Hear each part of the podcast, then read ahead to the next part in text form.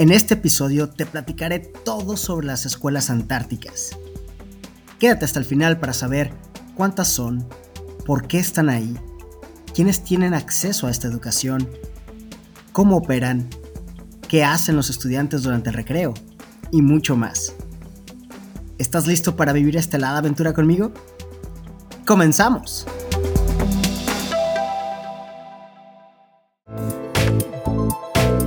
Profesor expedicionario del Desierto Blanco, diplomado en Asuntos Antárticos, técnico científico en Ciencias Naturales y maestro bicontinental argentino. Así es el invitado de hoy, Gustavo Adolfo Lescano, el experto que nos explicará todo sobre las escuelas antárticas.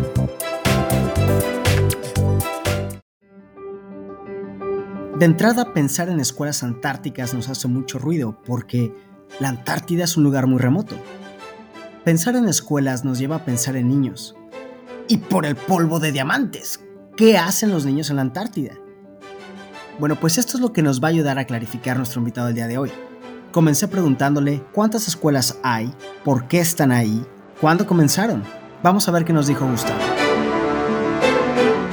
Bien. Hay una escuela en la Antártida porque hay familias al haber familia y niños. Entonces la necesidad de haber una escuela en la Antártida. Y hay una sola. Hace unos 10 años atrás había dos, que la segunda escuela que había era de, la, de, Chile. Chile. Y Chile cierra su escuela y sigue quedando la pionera, la, la única que hubo siempre, que es la escuela argentina, en la base Antártica Esperanza. El proyecto nace en el año 1946 con nuestro prócer antártico, que es el general Pujato.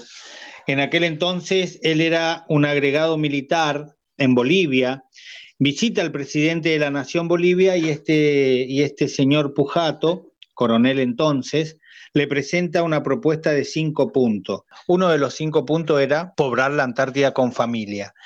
La Antártida se iba a poblar en el año 1955, todo listo para que vayan la familia a hacer una colonia antártida que iba a ser autosustentable, no iba a necesitar eh, dinero del tesoro. La gente cuando más, más años tendría en la Antártida, si nacían hijos y seguían viviendo ahí, cada vez iban a tener más, más y más beneficios. Y bueno, hubo una revolución aquí, la Revolución Libertadora del año 1955, que abolió todas estas cosas y no se pudo concretar. Recién en el año 1978 van familias a la Antártida con esa, con esa idea más reducida, porque ya no era, no era que iban a vivir toda la vida o 10 años, sino que iban a ir por un año y volver, por un año y volver. Entonces, eh, los docentes de, esas, de esos niños, de esa familia que fueron ahí, eran los mismos papás los mismos mamás que iban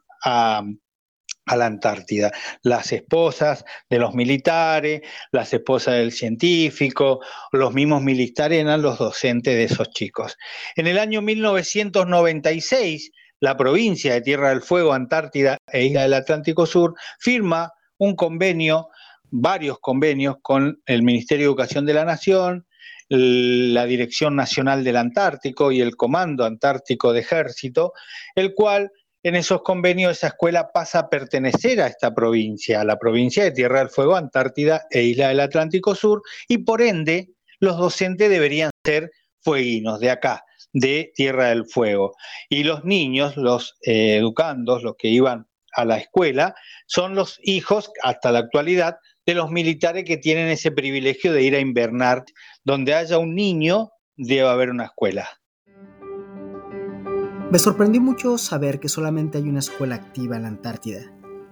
Lamentablemente, la escuela chilena, conocida como F-50 de la Villa Las Estrellas, en la base chilena Frei Montalva, tuvo que cerrar después de 33 años de operación. Esto en 2018, justo antes de la pandemia. Irónicamente, en la Antártida existían las únicas escuelas que continuaron operando en el planeta ininterrumpidamente durante la pandemia. ¿Quieren saber por qué cerró? Chisme. Aparentemente fue una falta en la continuidad de la planeación del programa. Es decir, lo abandonaron tanto que ya los daños hechos a las bases necesitaba una renovación fuerte y la dejaron morir. De esta forma, la escuela conocida como número 38 Presidente Julio Roca queda como la única escuela activa y cuyo nombre cambió en 2012 a Presidente Raúl Ricardo Alfonsín. Esta escuela está ubicada en la punta norte de la península antártica, es decir, lo más cercano al continente americano, y aún así la separan mil kilómetros de distancia. Algo que también nos sorprendió es saber que solo siete familias son premiadas con la invernada. La invernada es lo que los antárticos conocen como ese ciclo ininterrumpido de pasar un año en la Antártida.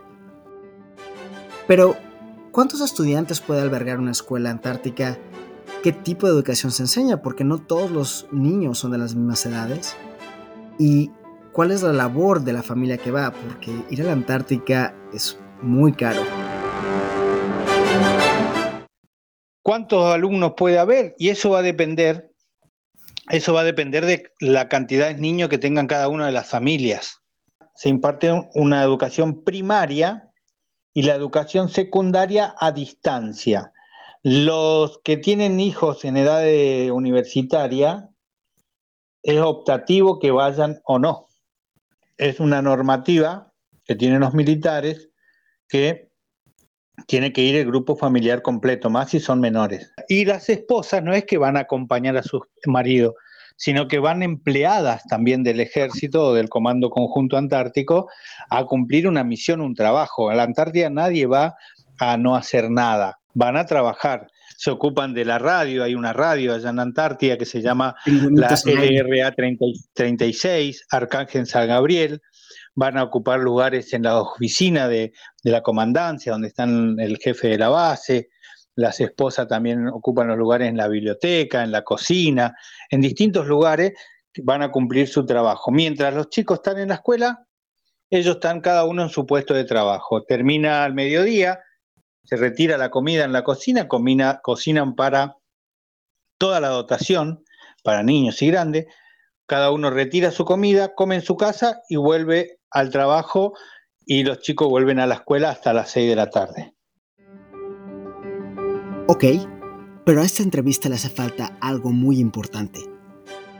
Todos sabemos que no todo en la escuela es trabajo.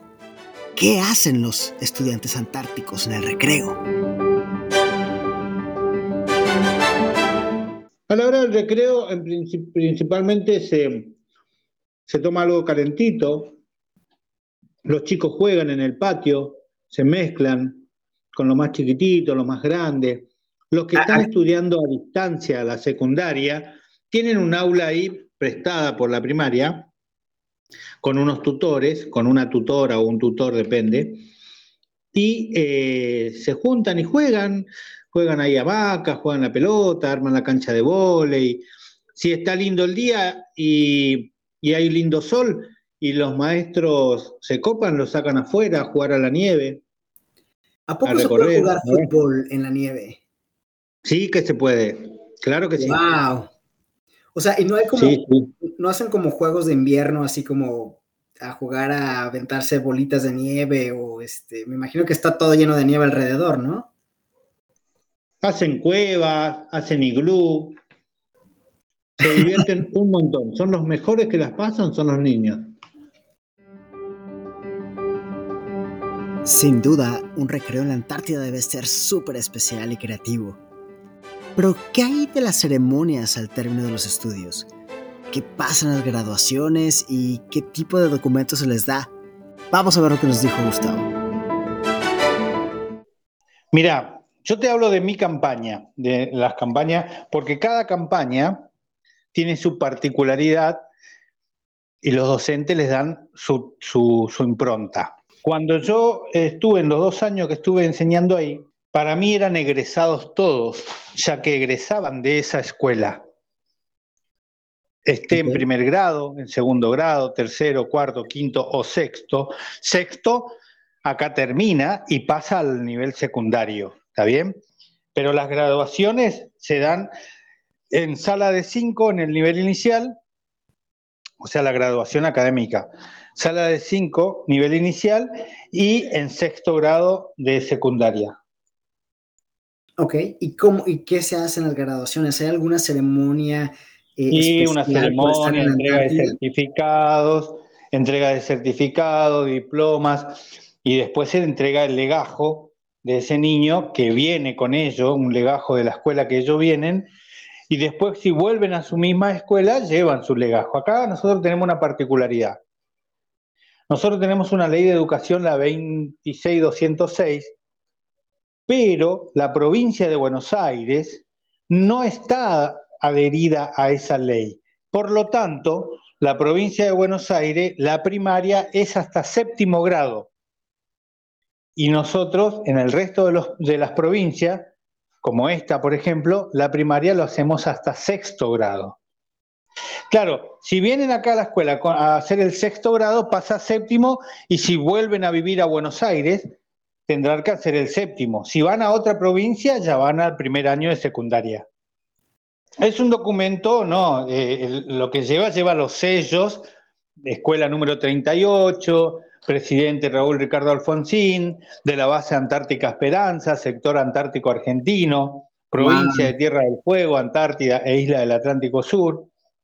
Lleva todas las, lleva todas las indicaciones que eh, va a afirmar que su paso estuvo por la Antártida, ese niño, y sus documentos de identidad también, porque necesitan tener domicilio en Tierra del Fuego. ¿Está bien? Entonces sus documentos eh, dice todo que vivió en la Antártida. Uno de los proyectos más bonitos de la Escuela Antártica Argentina es la creación de un programa de radio llamado Pingüinitos al Aire.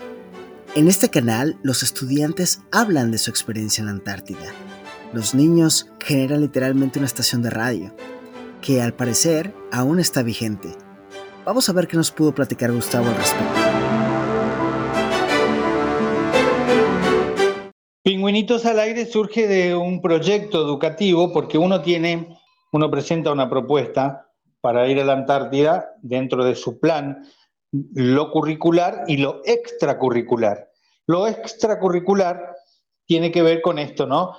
Vamos a hacer un programa de radio, ya que tenemos el, recurso de la radio ahí, vamos a utilizarlo y vamos a hacer un programa Pingüinitos al aire. Y así nace esta iniciativa de los docentes de ese año, creo que si mal no me equivoco fue en el 2003, ¿puede ser?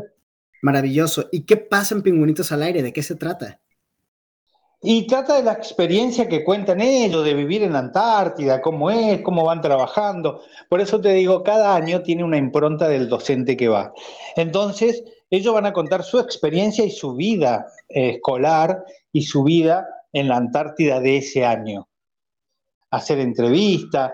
Los antárticos, los papás de esos niños, ya son antárticos, porque para poder ir a, vivir a la Antártida con ellos, ya tuvo que haber ido varias, una o varias veces a la Antártida solo.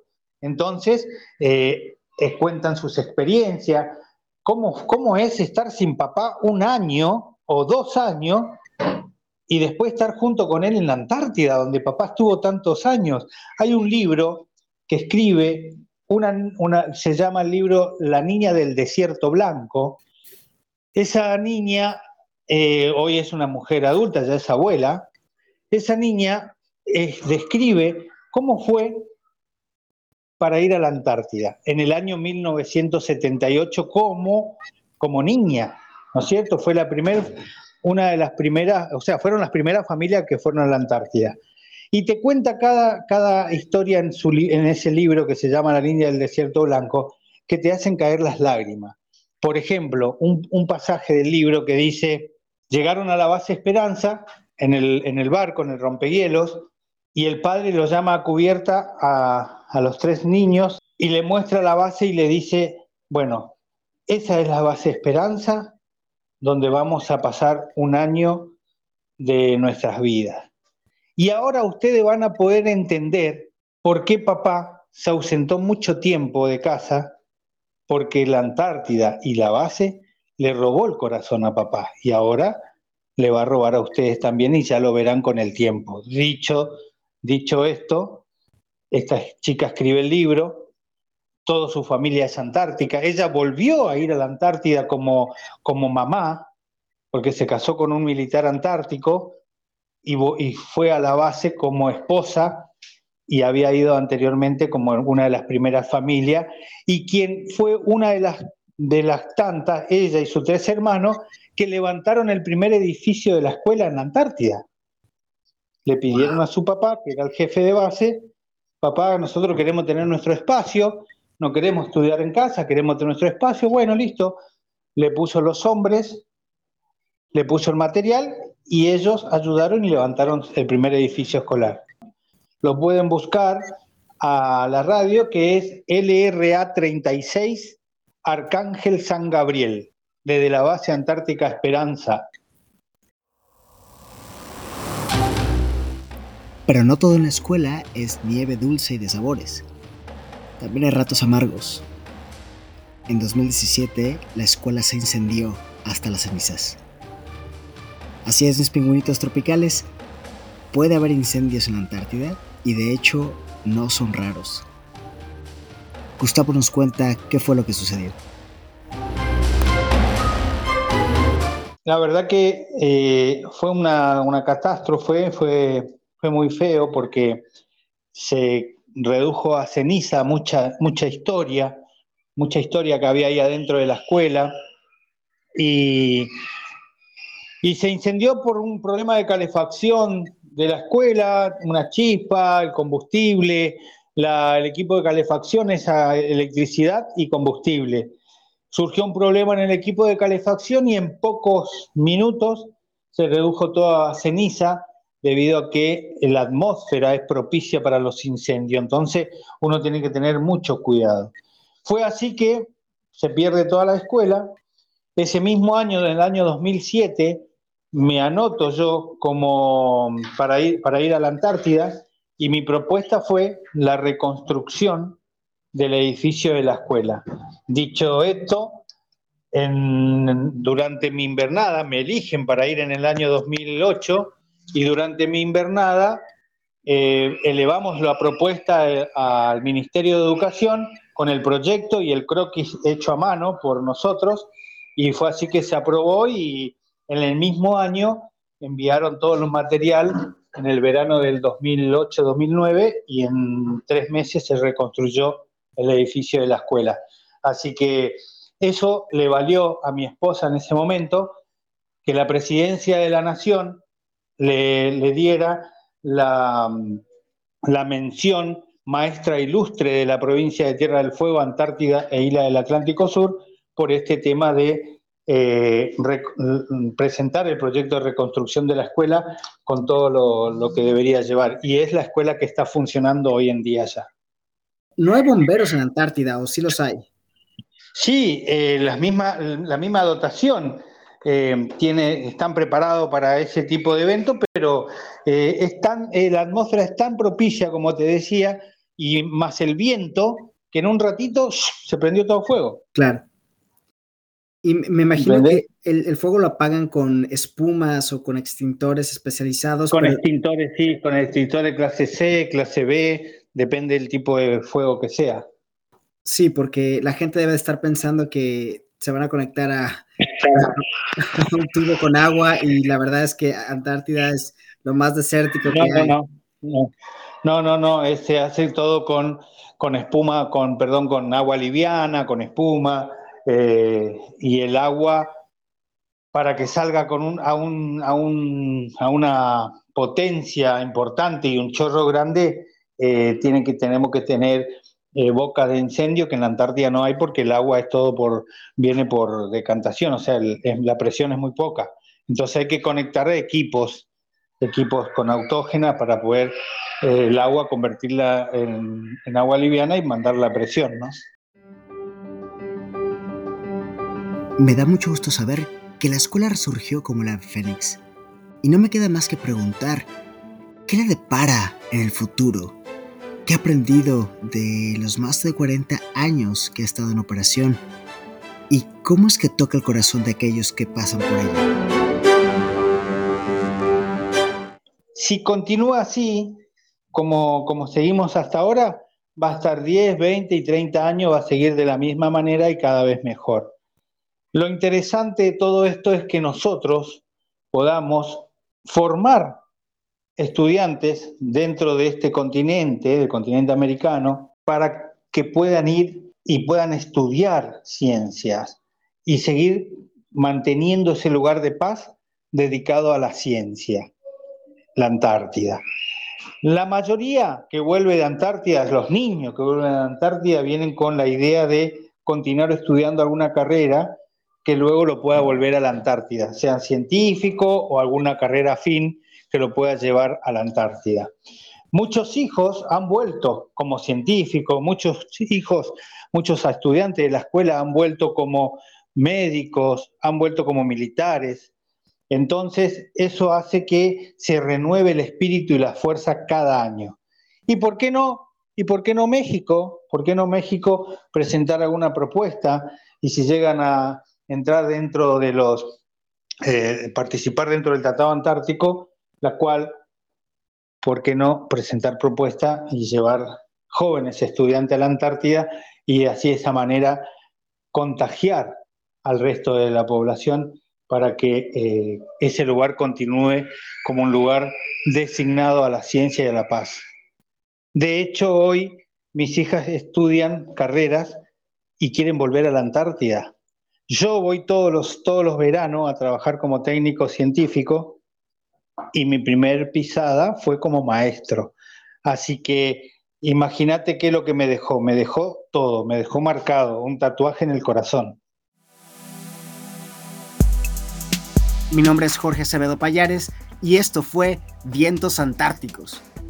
Te invito a que visites nuestra página web en www.antártidamexico.org y nos sigas en redes sociales. Encuéntranos en Facebook e Instagram como arroba Antártica México, en Twitter, YouTube y TikTok como arroba Antártica MX y en LinkedIn como AMEA. Espero nos escuches el siguiente mes con un nuevo episodio. Mientras tanto, te deseo mucha ciencia y paz.